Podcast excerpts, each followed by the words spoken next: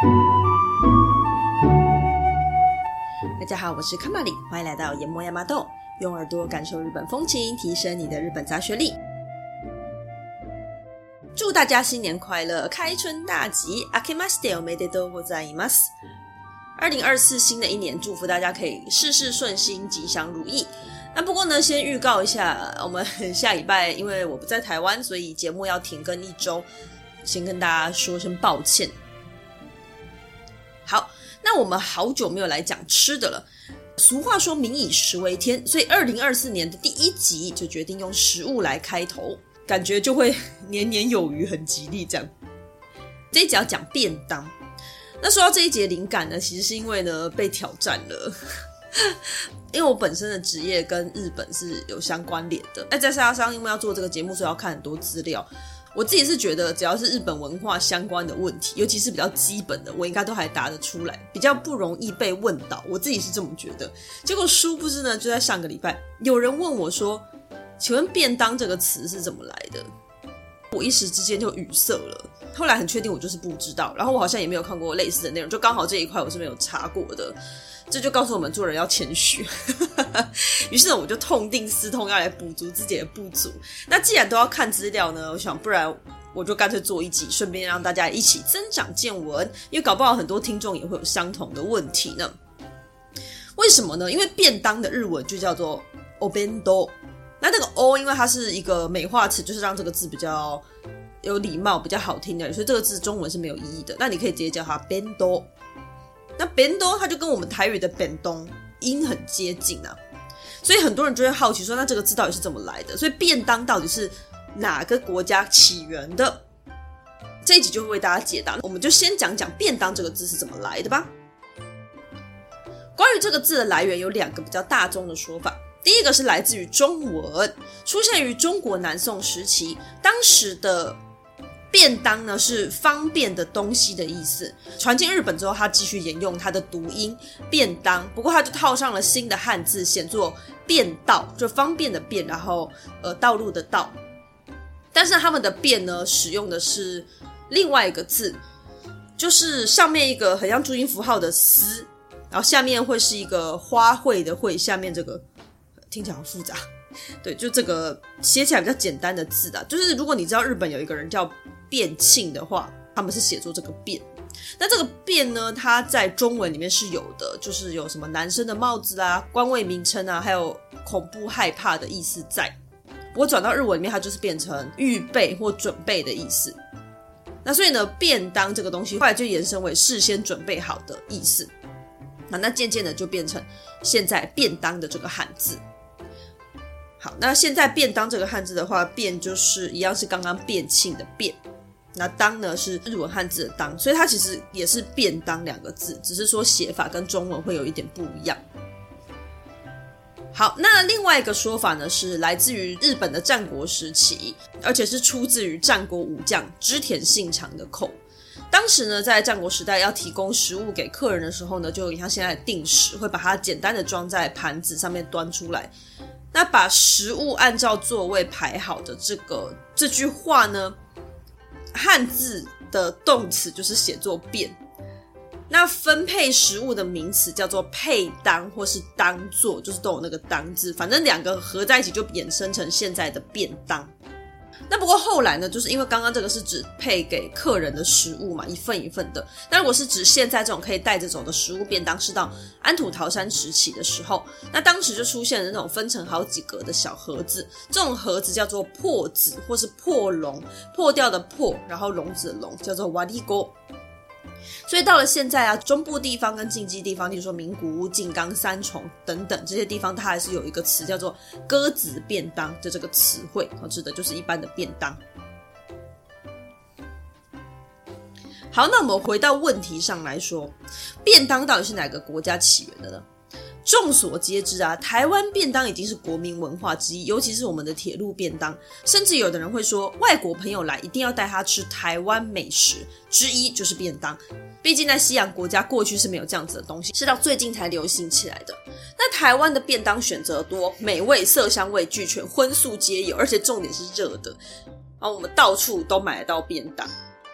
虽然呢很少吃便当，但是我自己是很喜欢台湾的便当文化。所以老实说，在这之前，我很天真的以为便当就是台湾发源的。但是在此宣布，便当文化是日本发源的。所以现在欧美国家流行的便当文化，其实也是来自于日本。这再次让我痛心疾首。但是不是发源地，不代表我们不能发扬光大。你看看日本文化，哪一个是他们原创的？其实很少诶。所以大家不要气馁。啊，再次强调，台湾便当是现做的、热的，这一点就真的大赢。但日本真的，他们的便利超商的微波便当很厉害的，就为什么微波粥还是可以这么好吃？不知道怎么做到的。好，那我们就一起来看看日本便当的历史吧。日本从很早很早以前就有了便当这样子的文化，最早甚至可以追溯到五世纪左右。当时啊，不管你是打猎的、务农的，或者是打仗，或者是你要出海，反正。要出门呢，当然就需要在外面吃饭。像在日本书纪啊，里面就有写到猎鹰的时候呢，他们就会把食物放在老鹰饲料袋里面，这样子的记录。到了平安时代开始啊，这种随身携带的食物叫做囤食 （tonjiki）。囤是囤粮的囤，食物的食，可以囤着的食物，所以非常好理解。当时最常见的就是饭团，或者是一种叫做干饭的东西，后西。有也就是煮好的白饭干燥之后的东西，简单来说，它就是干燥白饭。那我们就会把饭团或干燥白饭放进方便携带的小盒子里面。像是在十世纪左右写出来的《伊势物语》里面就有写到在旅行途中吃干饭的画面。后来到镰仓时代呢，因为要打仗，所以也会频繁携带这种随身食物。只是这个时候呢，再稍微奢侈一点点啊，里面加了柴鱼片。好，那说到柴鱼片呢，就顺便介绍这个东西。因为在我学生时代的时候啊，其实我不知道柴鱼片到底是真的鱼，还是只是一种叫做柴鱼的东西。因为你在台湾大部分看到的时候都是一片一片的，然后它看起来不像鱼。一直到呢我去日本打工换宿的时候，有一天呢，host 拿出一块灰色的长条叶子状，有点像钱包的长夹那个长度。一个硬硬的东西，很像木头，然后有一个木头盒子，上面很像削胡萝卜的那个板子，那下面会有个抽屉可以打开这样子。那那个 host 呢，就叫我们把长条物拿去盒子上面这样磨一磨。那磨完之后，抽屉打开就会是满满的柴鱼片。那我才知道，原来那一块灰色的东西就是柴鱼本人。那柴鱼片呢，它其实就是煎鱼被拿去烟熏烘干之后所制造而成的。哎，这个东西在日文叫做。卡兹欧布西，汉字写作煎节，监狱的监，然后节日的节。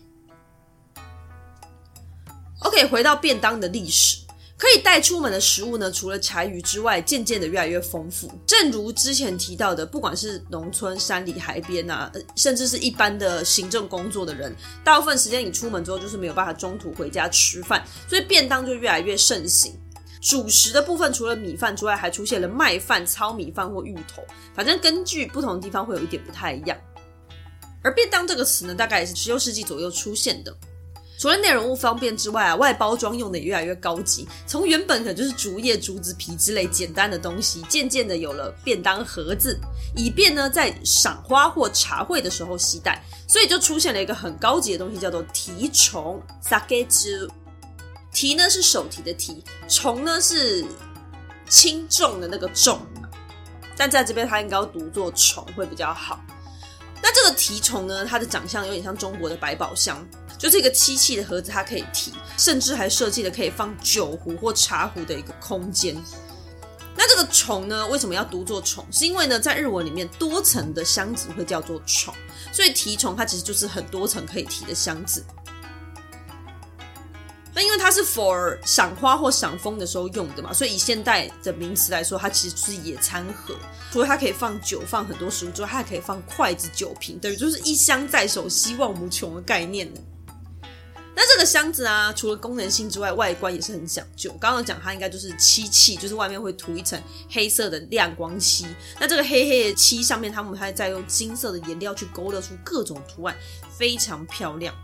那打开便当盒里面自然也是丰富华丽。如果有听之前那个新年那一集的时候，我们有提到日本的新年的 OCG 料理，新年料理它也是非常的丰富。反正日本人就是很很擅长这些丰富又漂亮的东西。好，那关于这样子的一个丰富漂亮的小东西呢，我在一个叫做 Shunget，就是他在介绍日本当季食材的一个网站里面，他在讲便当的时候有提到这样子的一段话，我觉得很有趣，所以我就把它翻译给大家听听看。日本文化中压缩化的这个特质，完全可以体现在茶室当中，所以日本的茶室也会被称为小宇宙。意思就是说呢，小小一间茶室，却是麻雀虽小，五脏俱全，而且样样精致。而如果把压缩文化拿到饮食文化上来说的话呢，便当就是一个很好的例子。日本的便当很漂亮，看起来就像样品屋一样，而且除了色彩丰富之外，味道也很好，甚至连漆器的箱子也是又漂亮又好摸，可以说是呢超越了色香味俱全的顶级五官享受。这呢就可以说是食物中的小宇宙。好，我个人蛮喜欢这种小宇宙的比喻的，因为日本很多东西真的就是小宇宙。你看他们的房子也是小小的，但是里面也是什么都有，而且弄得很漂亮、很俱全。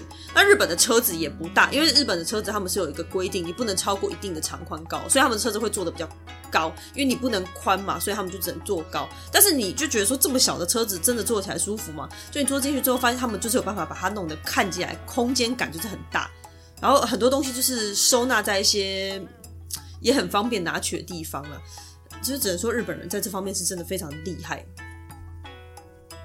好了，回到我们的便当，到了江户时期，也就是日本文化开花结果的一个年代，便当呢也开始逐渐流入庶民阶层中。江户时代初期编撰的《日普语字典》，就是日文跟葡萄牙文字典里面就已经有记载 “bento” 这个词，那里面的描述是呢。它是一个像抽屉一样的文具箱啊，里面装满食物，方便携带。那在过去啊，贵族或大名赏花赏樱才会出现的高级便当，到了江户时代就变成庶民带出门的一般食物，就是等同我们现在便当的意思啊。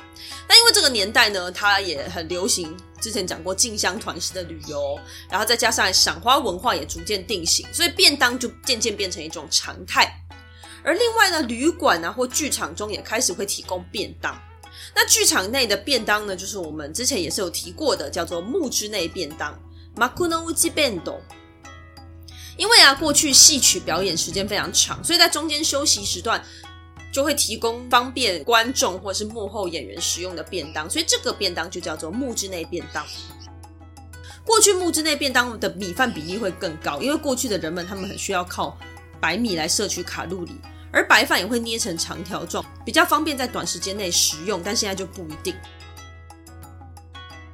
进入明治时代后啊，出现了一种叫做腰便当 （koshi bento） 的东西。腰就是我们身上的这个腰嘛，那顾名思义，它就是把便当绑在腰上携带，看起来相当不可思议。那当然，一般的便当盒形状已经不可能嘛，你就是一直撞到你的腰，因为它就胖胖的。所以这种腰便当，它的便当盒是比较特别的。形状有点像腰子的形状，就是弯弯的。那因为这种形状才可以贴合人的腰部曲线。那再来这个便当盒就会比较扁，但是比较深，所以它装东西的空间是以深度取胜的。那对这个时候的学生来说，便当就很重要了，因为上学体制变得比较完善。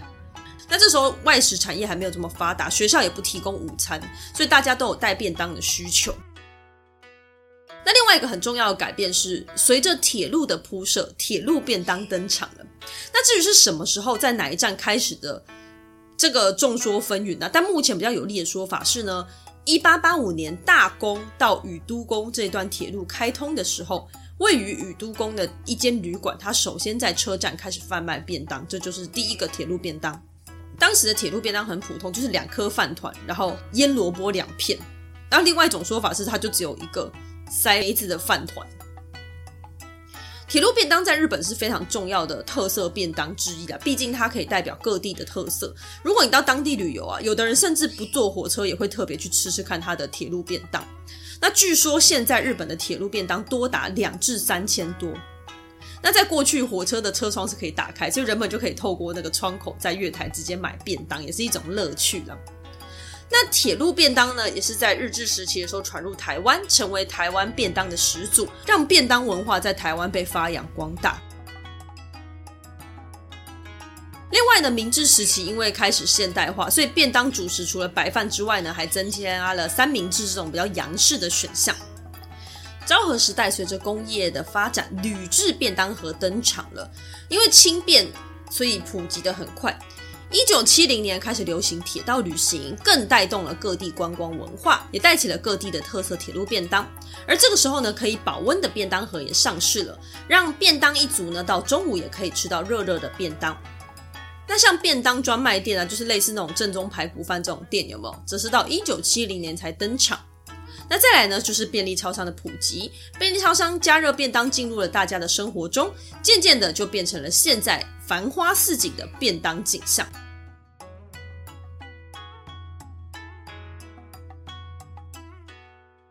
再来，我们要介绍比较常见的便当种类。没错，日本人就是这么讲究，连便当都可以分类，我也是真的吓到。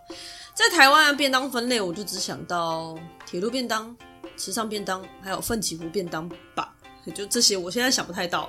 那至于说他们之间差别，大概就是贩卖的地点还有内容物有一些特殊代表吧。例如说，吃上便当就会有吃上米，那剩下我就想不到。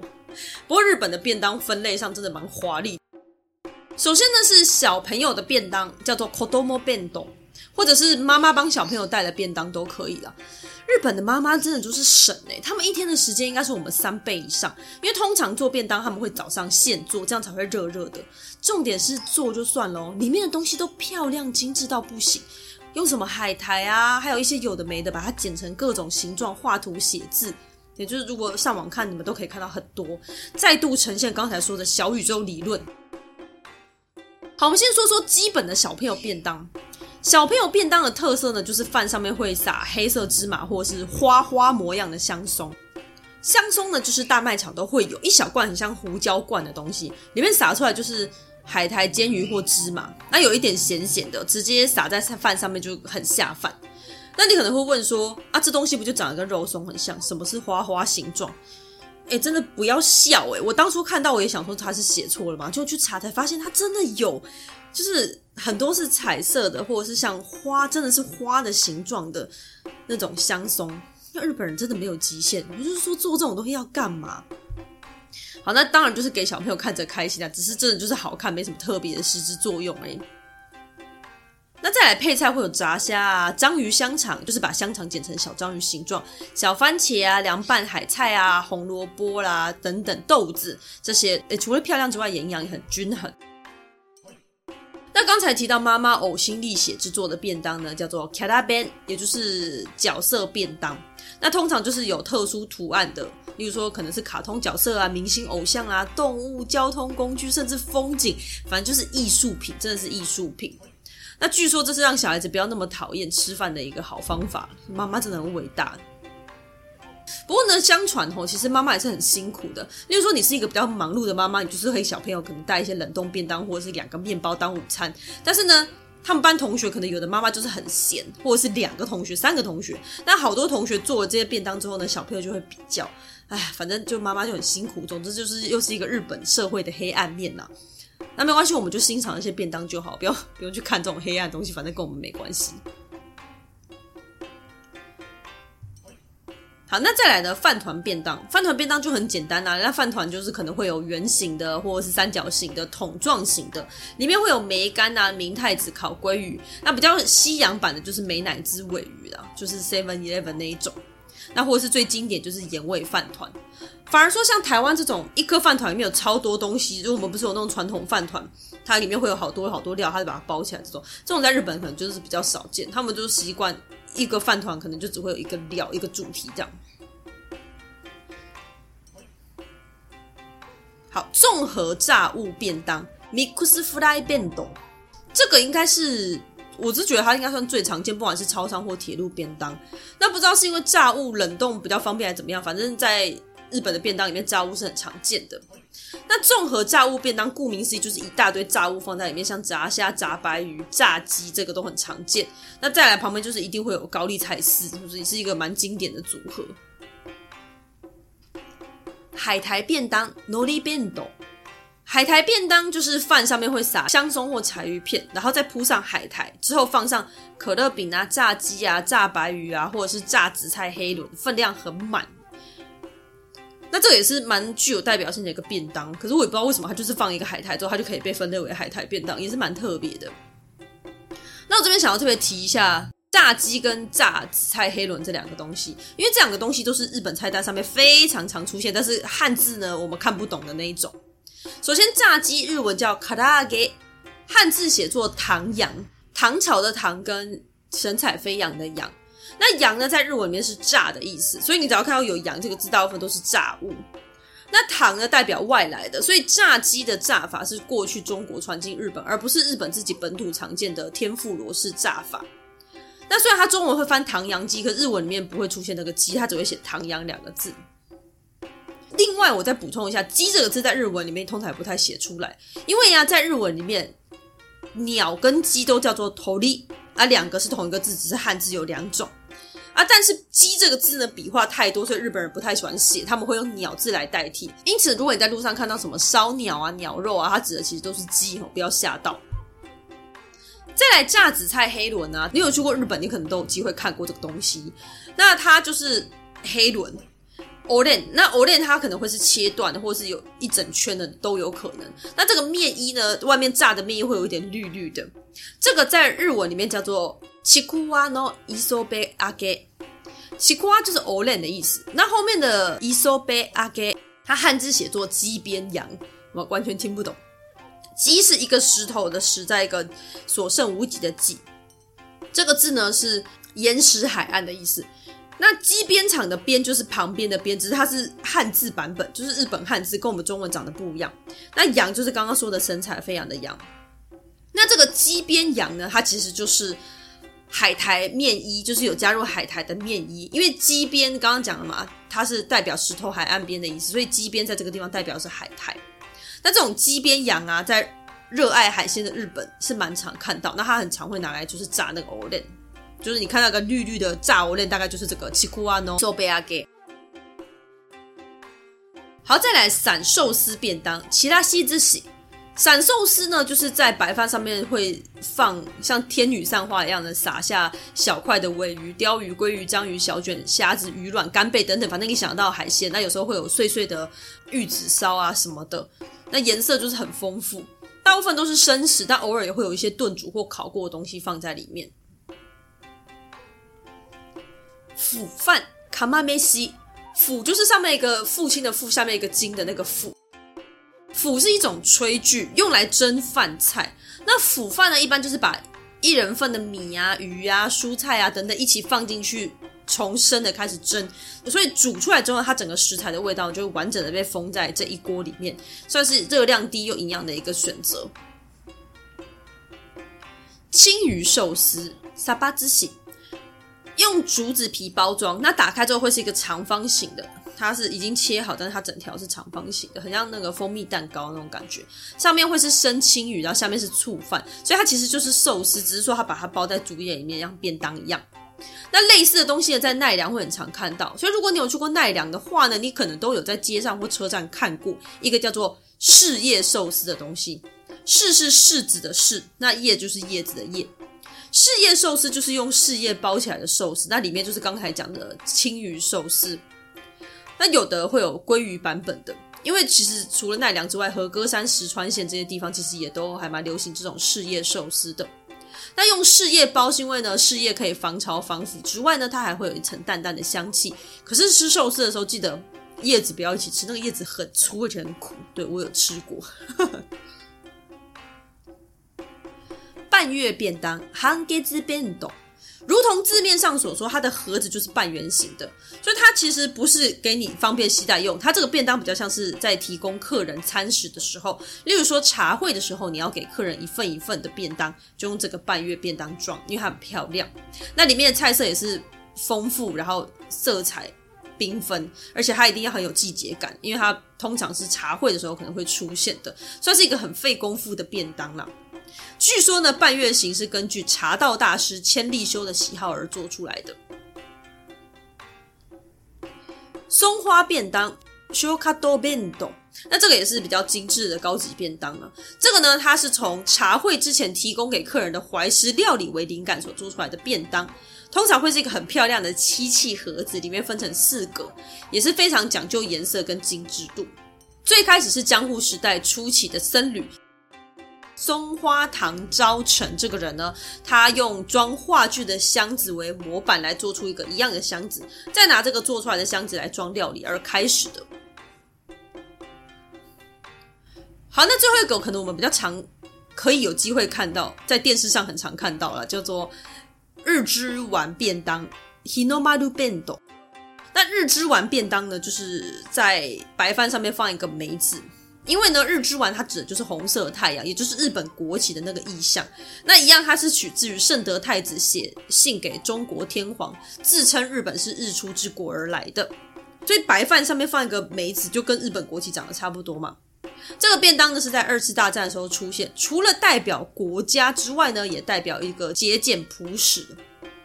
那到了现在，就是电视上常常就是没钱的时候才会吃这种便当，或者是把梅子当其中一种配菜。那便当里面还有其他的佐料也 OK，反正只要有梅子放在饭上就可以叫日之丸便当。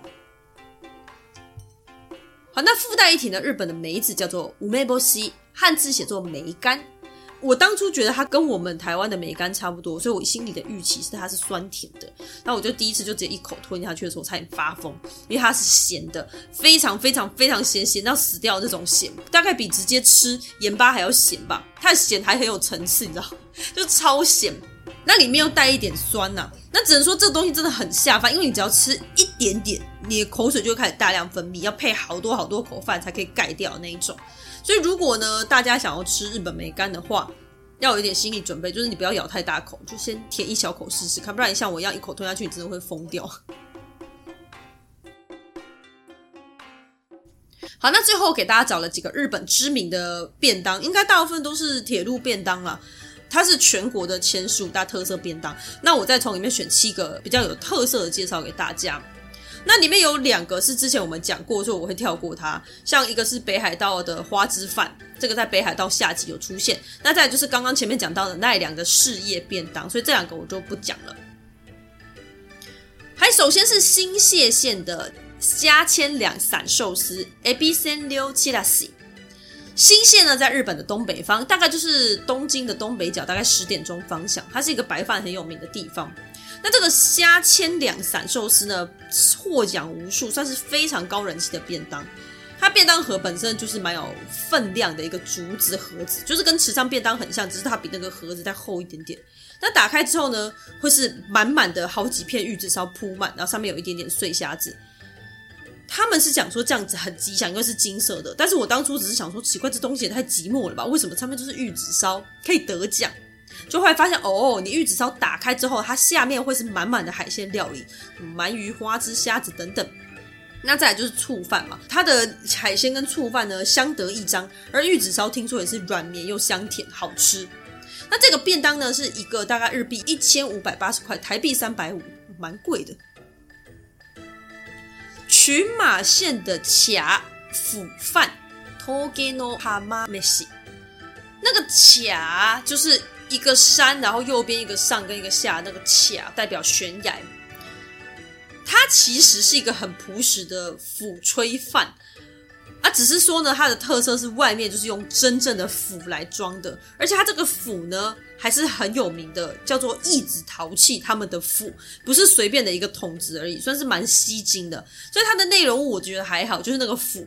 很特别，那很多人呢就会把釜带回家当纪念，或者是你也可以把它还给购买便当的那个店家，它就是可以再回收利用。